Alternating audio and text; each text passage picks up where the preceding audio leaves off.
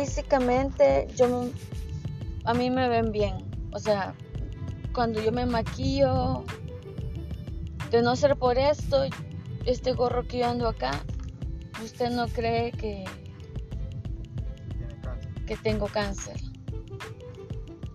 Y el bastón, usted puede pensar que yo tengo solo que soy, un accidente, que me pasó un accidente y todo eso. Sí, claro. Pero el detalle está que mi problema es un poquito mayor porque solo los que realmente la conocen. Ajá, los que me conocen saben que neurológicamente yo tengo un problema porque cuando yo soy muy cansada tengo problemas de habla, tengo problemas de al escribir, tengo dislexia, tengo problemas al leer, las palabras se confunden, ajá, se saltan las letras. Entonces tengo que ocupar aplicaciones para leer, tengo que ocupar algo para que, por ejemplo, cuando estoy en universidad, Sí. Estudio aquí en la Gaviria justamente. Y me cuesta porque tengo que llevar dos materias. Ya no puedo llevar cuatro ni cinco materias. Que es un propósito y un proceso que usted va a pasar. Entonces mi doctor a veces me regaña bastante por eso, porque yo quiero llevar mi vida normal como antes. Trato de llevar cinco materias de un solo pero él me dice que mujer, vos no entendés que ya no podés llevar la misma vida de antes, me dice. Y yo insisto en mantener mi vida de antes. Y él insiste en que ya no. Entonces ese es el pleito que tenemos los dos.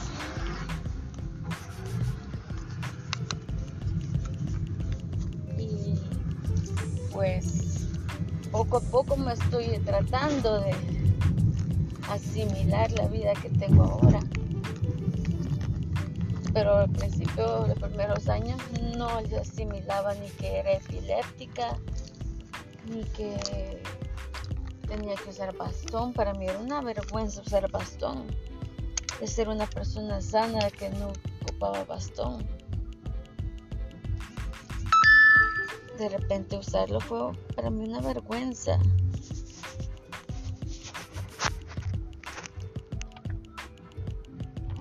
¿Hace cuánto está trabajando aquí?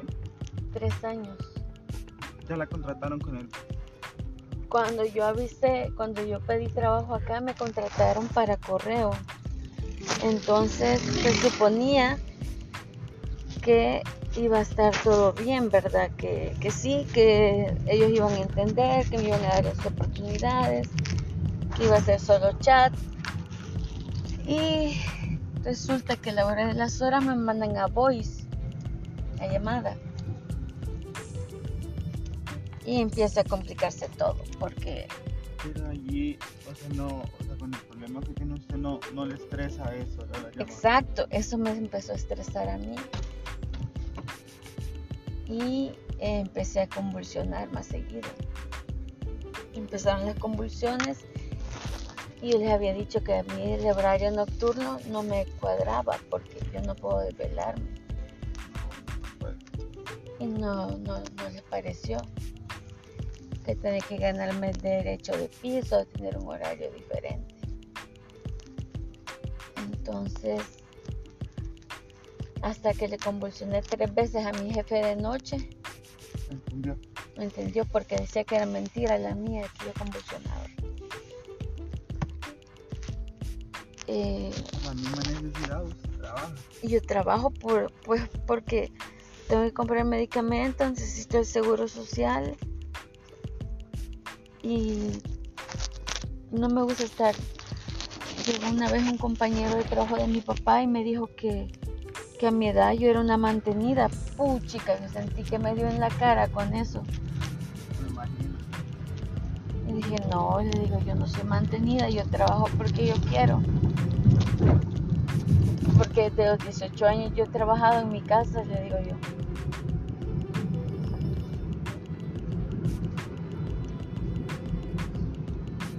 Y ahora ya le cambiaron el área, pero sigue el voice. me cambiaron el horario de 6 de la mañana, de 7, perdón, a 5 de la tarde, descanso fin de semana. Hoy que hizo una excepción mi jefa de dejarme salir temprano porque me andaba sintiendo mal. ¿Cómo? Mi jefa hizo una excepción hoy, me dejó salir temprano, pero hoy de todos modos yo entré a las 6. O sea, como que ahí lo repone. Ajá, básicamente sí lo repuse, o sea, No o sea- es como que la dejó salir porque ella quería. ajá, sino que entré temprano, básicamente. Tendría que salir a las 4 yo, Ajá, Sí salió, a- digamos que a las 4. ajá. Entonces, como que fue saliendo la hora que debo. Eh, Pero ¿y si ya la dejaron en, en correo? No, ahorita soy como. eh, estoy en administrativo. Solo superviso los entrenamientos.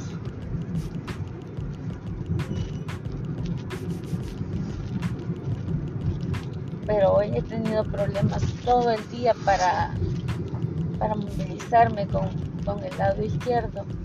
Tengo hemiplegia, que es problemas de movimiento en el lado izquierdo. O hemiparesia se le llama también. Entonces no he podido mover muy bien, no he podido articular y ni siquiera mover eh, la pierna, el brazo, los hombros, nada. En la parte izquierda, digamos la mitad del cuerpo. Ajá. Y nunca ha ido a terapia. He estado en terapias, pero el problema es que voy a terapia, imagínense, voy a terapia.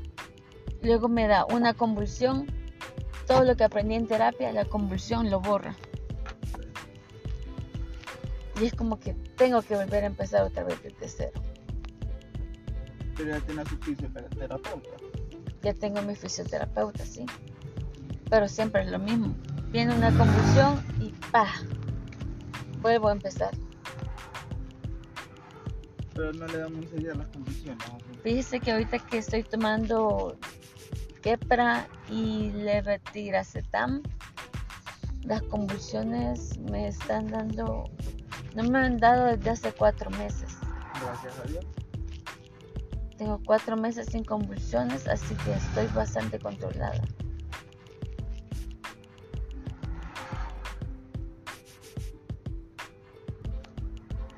Pero sigue con los problemas del- de la mitad del cuerpo que se le, Sí, siempre se ahorita. le duerme, por decirlo así. Sí, ahorita sí ando con un gran con ese problema, entonces mi miedo es que vaya a pasar. Pero usted debe tranquilizarse, de no estresarse, Yo creo que eso es más que todo porque me estreso a veces. de no agarrar en- ansiedad.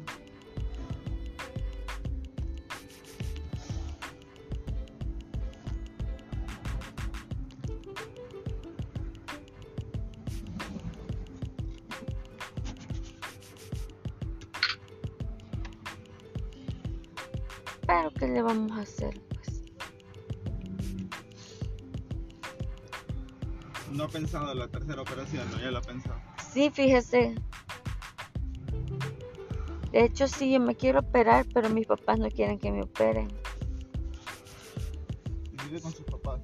Sí,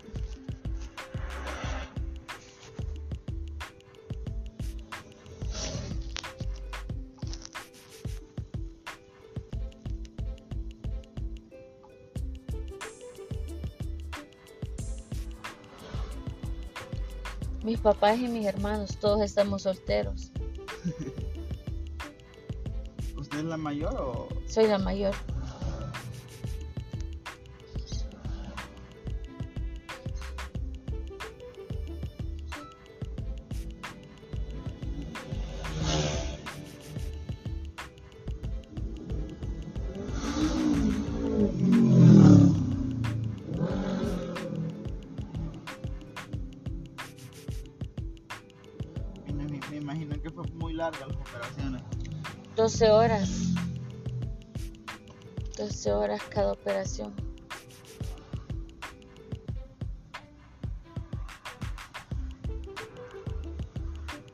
¿Y por qué quedó eso en el cerebro?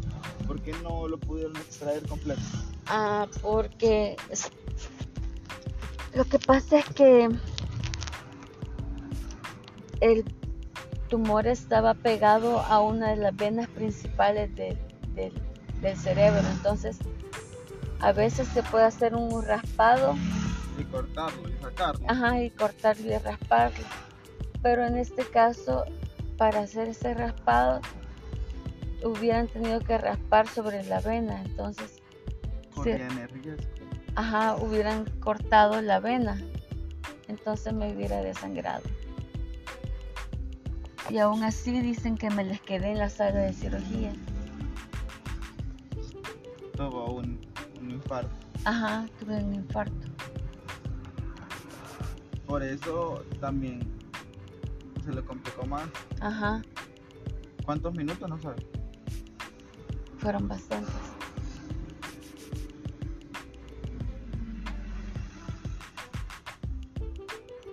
Pero aquí está, mire, por un propósito, por un propósito será. Ay, sí, así dicen todo, por algo estás acá. Es que resistir dos operaciones de ese calibre, no cualquiera. No, y es la segunda vez. ¿Y en las dos operaciones estuvo paro o solo en una? En la primera. No, en la primera, en la más complicada. En la primera. Ya en la primera vez que solo se me durmió el brazo hasta el codo. Pero ya a los 15 días ya podía mover el brazo. Ya para la segunda vez, este, ya no podía mover la mitad del cuerpo. Entonces mi miedo es cuando me hagan la tercera operación, que qué parte del cuerpo no se va a poder mover.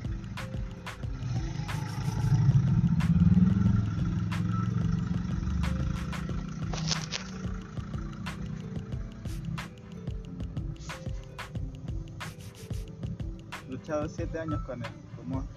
Sí. Usted es un gran ejemplo, le diré. Gracias. No cualquiera se hubiera aguitado y hubiera resistido y mire usted, está estudiando, está trabajando, quiere salir adelante. Déjame que es bien difícil. Todo proceso es muy difícil. Porque hay días en que uno dice, no hombre, ¿para qué estar acá? O sea, ¿cuál es el punto? bro? ¿Cuál es el punto? No lo sabemos el punto. Pero si está aquí y resistió tanto, es por un propósito. Que quizás no podemos entender el propósito ahorita. O quizás más adelante lo entendamos. Porque sí, hay días en que créanme que me da una desesperación. Pero le cuento así, que cuando yo me enteré solita, porque yo estaba sola el día que me enteré del tumor. Yo tuve la gran mala suerte de que estudié medicina. Ah, Y le ¿Y digo, está la- estudiando medicina? yo estudié medicina. Ah, hoy sí está agarrando otra carrera. Hoy estoy estudiando otra carrera. Estudio relaciones internacionales. Ah, Pero justamente esa semana había visto yo unos casos de, eh, de que de parásitos en el cerebro que hacen como un recubrimiento de calcio. Entonces fui a traer mis resultados de la De los estudios. de los estudios y eh, pues se miraba una gran mancha blanca y dije yo, falta que me haya comido una pupusa con, con gusano, dije yo, ya se me hizo esto, dije. Ah, no, dije yo. O dije yo, la otra opción, tengo un tumor, dije. Vamos a ver qué sale. Y tengo eh, dos amigos, uno es mi exnovio, este monchero, que trabaja, uno trabajaba en EMI y el otro es mi exnovio que es doctor y le mandé las, las radiografías. Y el DMI me respondió primero. Me dice, mira, habla con tu doctora. Y yo, ¿qué es? Habla con tu doctora. Que ella te explique. Y yo decía, tu doctora, no me gustaba.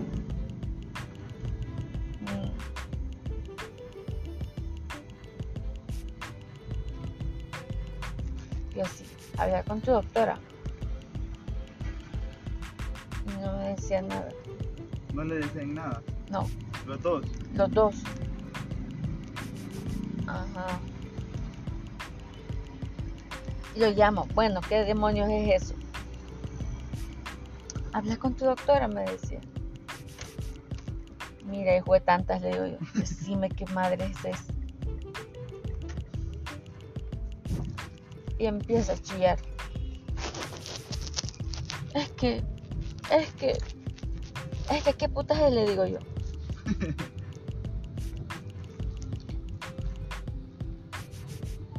Es que es un tumor. Eso te costaba decirme, le digo yo. Pero es que es bien inoperable. ¿Vos lo tenés en la cabeza? No. Entonces le digo yo.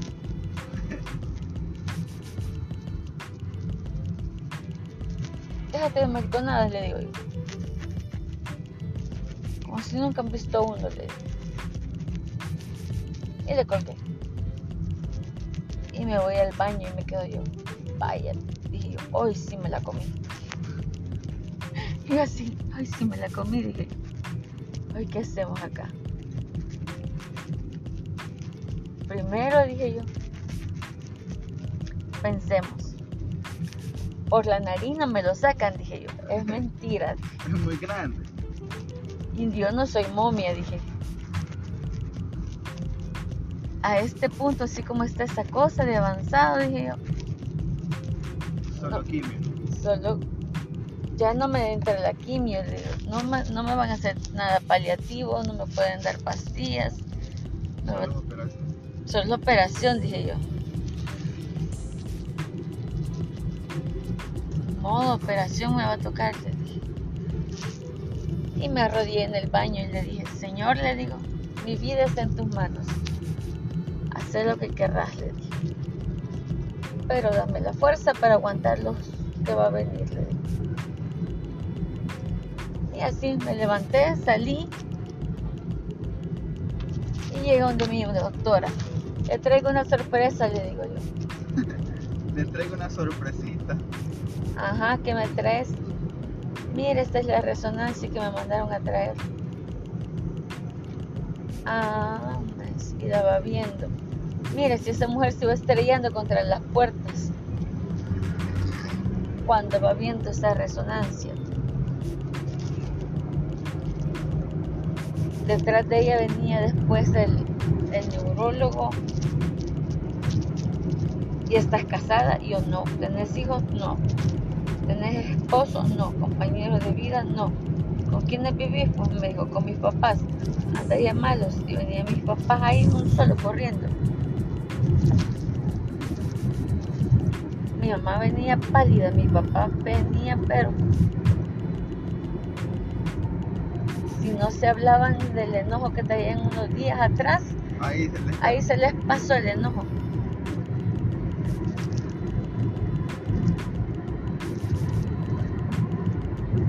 Y mi papá, no, no te esperes, no te esperes, no te esperes.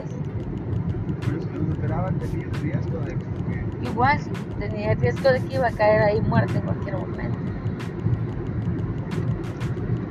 Miren, le dijo el doctor, yo no les estoy pidiendo permiso, les estoy informando porque la que firmó acá fue ella. Ya es adulta, ella ya firmó, dio su consentimiento. A ustedes se les está informando, madre. así a lo Así, faltaba el pecho, como lo digo. y mi papá se me queda viendo. Y yo, y yo sonrisa así va. Y, ups. Y papá solo me hace una mirada de como que, puchica, ¿por qué no consultaste? Porque si yo les consulto a ellos en ese lapso, me hubieran dicho, No. no firmé, no, no, mira, pensémoslo. No había nada que pensar.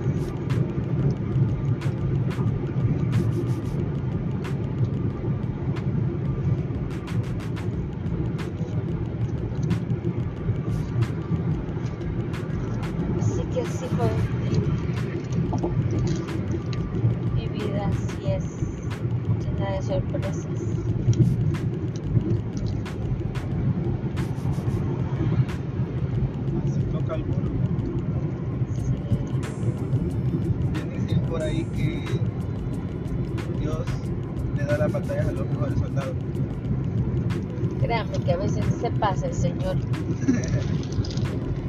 Yo digo, Señor, le digo, en la próxima vez que te vea, vamos a tener una charla muy, muy larga. Porque te mamaste, le digo.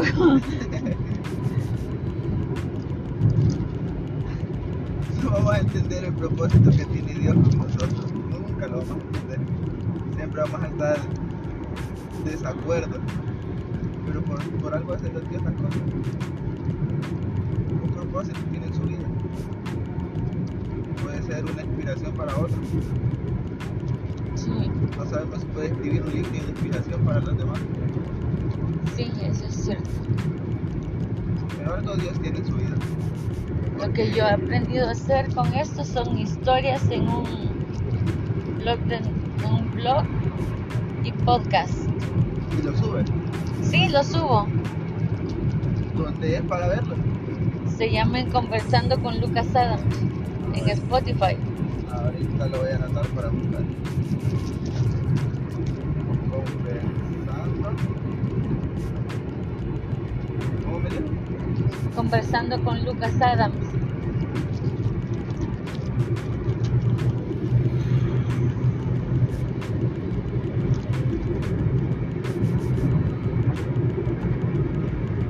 Para escucharlo. A veces subo ahí cosas locas, este, cualquier tontera que se me ocurre. No a muchos les gusta, pero porque, Así es su manera de desestresarse. ajá, es, es más que todo mi terapia. Exacto. Para muchos no les puede gustar, pero a otros les puede servir. Porque a veces hablo más que todo para los pacientes con cáncer. Los pacientes que, que van a iniciar ese proceso, ese proceso. Ajá. Usted puede ser inspiración para ella porque dos- Eh. dos, veces estuvo en una operación. Una vez casi se muere, prácticamente se murió. Y aquí está. Dios no la quiere en el cielo todavía, mira. Sí, no, no, no me quiere todavía. Todavía quiere que siga luchando aquí, Que siga dando guerra. que siga dando guerra. Mucho jodo no me quiere llegar. No sé. He knows. He knows.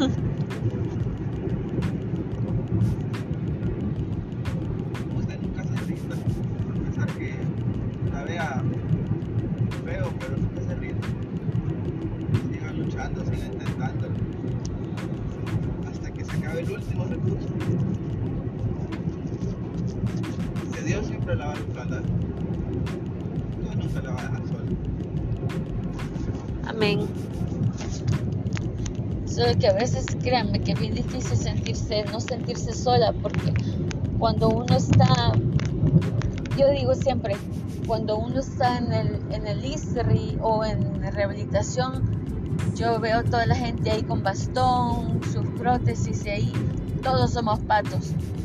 Así, yo hago esa broma. Pero cuando uno ya sale de ahí, ya soy el único pato yo. Voy a mi trabajo y yo soy el pato. Porque solo yo ando de bastón.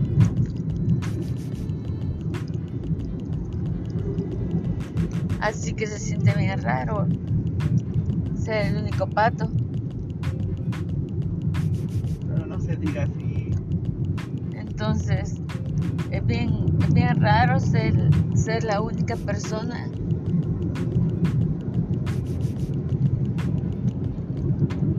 que tiene esa, esa discapacidad o que tiene discapacidad cuando los demás no la tienen. Y hay, gente que piensa que estoy en esa posición.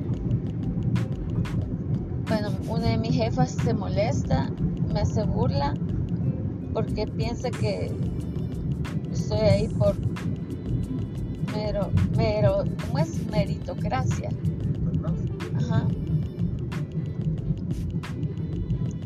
Cuando ella sabe que yo estoy ahí pues porque de verdad. Primer pasaje, ¿En por favor. Sí. Mientras que yo sé que ella está ahí por chupa media. Aquí frente este carro rojo. ¿En la casa verde? No, esta. En el rojo. Sí. Voy a dar la vuelta para dejarla. Váyase a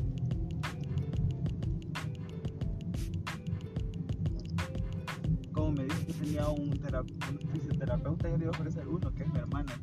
Que, De veras. sí, mi hermana se acaba de graduar y estaba trabajando en, un asilo, pero como el asilo cerró, así anda trabajando con pacientes. De veras. Ah, qué chivo. Pues deme la tarjeta. Le voy a dar el número. Ah, y yo le recomiendo odontólogo. Mi hermano es odontólogo. Odontólogo. Ah, pues dame el número y así la voy a. Más adelantito, más adelantito, donde está la, la, la ayudo.